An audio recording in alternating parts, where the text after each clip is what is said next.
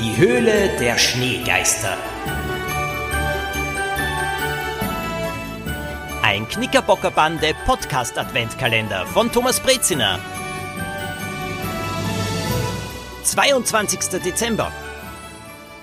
Hochspannung für die Knickerbockerbande. Um 7 Uhr am Abend sollte die Übergabe der gestohlenen Kristalle aus dem Museum stattfinden. Isa spielte den vier Freunden und Poppys Eltern die geflüsterte Nachricht vor, die sie auf ihr Handy geschickt bekommen hatte. Beute in einen großen Weihnachtsstiefel stecken, wie sie am Kamin für den Weihnachtsmann aufgehängt werden. Diesen Stiefel auf den Schlitten des Weihnachtsmannes am Rande im Park beim Rathaus legen. Sofort verschwinden. Du gehst weg, sagte Lilo zu Isa. Aber wir vier werden uns verkleiden und den Schlitten nicht aus den Augen lassen. Verkleiden? Als was?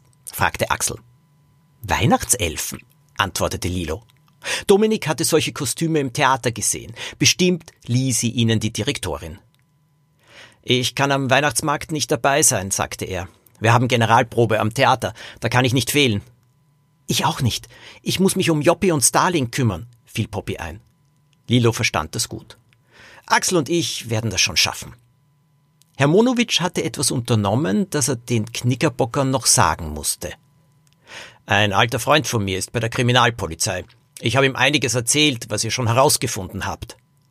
Er soll ab jetzt alles übernehmen, verlangte Frau Monowitsch.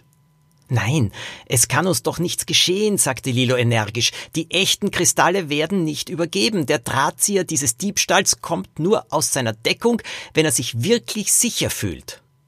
Und mein Freund und Mitarbeiter der Kriminalpolizei werden unerkannt die Übergabe beobachten. Sie sind in Zivil, also in normaler Kleidung, sagte Herr Monowitsch.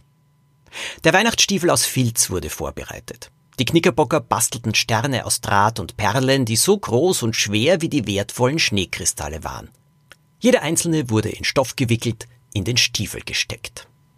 Bereits um sechs am Abend wanderten Lilo und Axel verkleidet als Weihnachtselfen beim Weihnachtsmarkt und im Park herum. Kurz vor sieben Uhr kamen von allen Seiten Leute geströmt, die als Weihnachtsmänner verkleidet waren. Über die Lautsprecher beim großen Weihnachtsbaum wurden die Teilnehmer des Weihnachtsmann-Rennens begrüßt. Sie mussten eine lange Strecke durch die Stadt laufen. Das Rennen fand für einen guten Zweck statt. Rund um den Schlitten im Park wimmelte es vor Weihnachtsmännern. Lilo sah, wie Isa um Punkt sieben Uhr den Weihnachtsstiefel in den Schlitten legte. Danach aber verstellten ihr die vielen Leute in den roten Anzügen die Sicht. Als Axel beim Schlitten ankam, war der Stiefel verschwunden. Aber wer hatte ihn genommen? Lilo geriet in Panik. Wenn die Flüsterstimme herausfand, dass sie reingelegt worden war, würde sie bestimmt untertauchen und konnte nie entlarvt werden. Axel kam zu Lilo und hob fragend die Hände. Äh, halte Ausschau nach dem Weihnachtsstiefel, äh, den wir da gebastelt haben, und wenn du ihn siehst, dann schau sofort, wer ihn trägt, sagte Lilo. Unser Weihnachtsstiefel. Der hat grüne Perlen oben am Rand. Ja, genau, grüne Perlen und eine rote vorne an der Spitze. Die beiden Knickerbocker kämpften sich durch das Gedränge. Immer mehr Menschen trafen in Weihnachtsmannkostümen ein. Der Übergabeort für die Beute war wirklich sehr schlau gewählt. Aber wir sind schlauer, sagte sich Lilo vor, um sich neuen Mut zu geben. Im Theater saß Dominik mit Poppy, Joppi und dem Kater in der Garderobe. Die Tiere hatten ihren Auftritt schon hinter sich und sehr gut gemacht. Dominik war nach einer kurzen Pause gleich wieder an der Reihe. Poppy redete nicht viel mit ihm, weil er sehr konzentriert war. Nachdem er wieder zur Bühne gegangen war, spielte Poppy mit ihren Tieren ein wenig. Es wurde an die Garderobentür geklopft. Ja, nur herein, rief Poppy.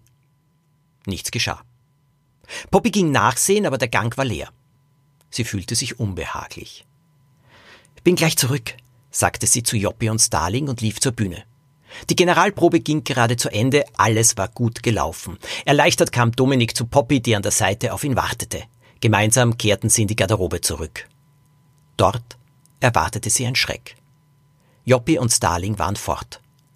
Sie müssen rausgelaufen sein, rief Poppy. Dominiks Handy läutete. Es war Lilo. Ich habe eine Flüsternachricht bekommen, berichtete sie atemlos. Die Stimme sagt, sie hätte Starling und Joppi. Sie sind beide weg, sagte Dominik, der sich hinsetzen musste. Die Stimme verlangt die echten Kristalle. Sonst will sie Poppys Tiere verschwinden lassen. Dominik sah zu Poppy, die vor Schreck fast weiß im Gesicht war. Der Entführer kann nicht weit sein. Wir müssen ihn finden, rief er. Ob die Knickerbocker die beiden Tiere befreien können? Das erfahrt ihr am 23. Dezember. Bis dahin, bleibt auf der Spur.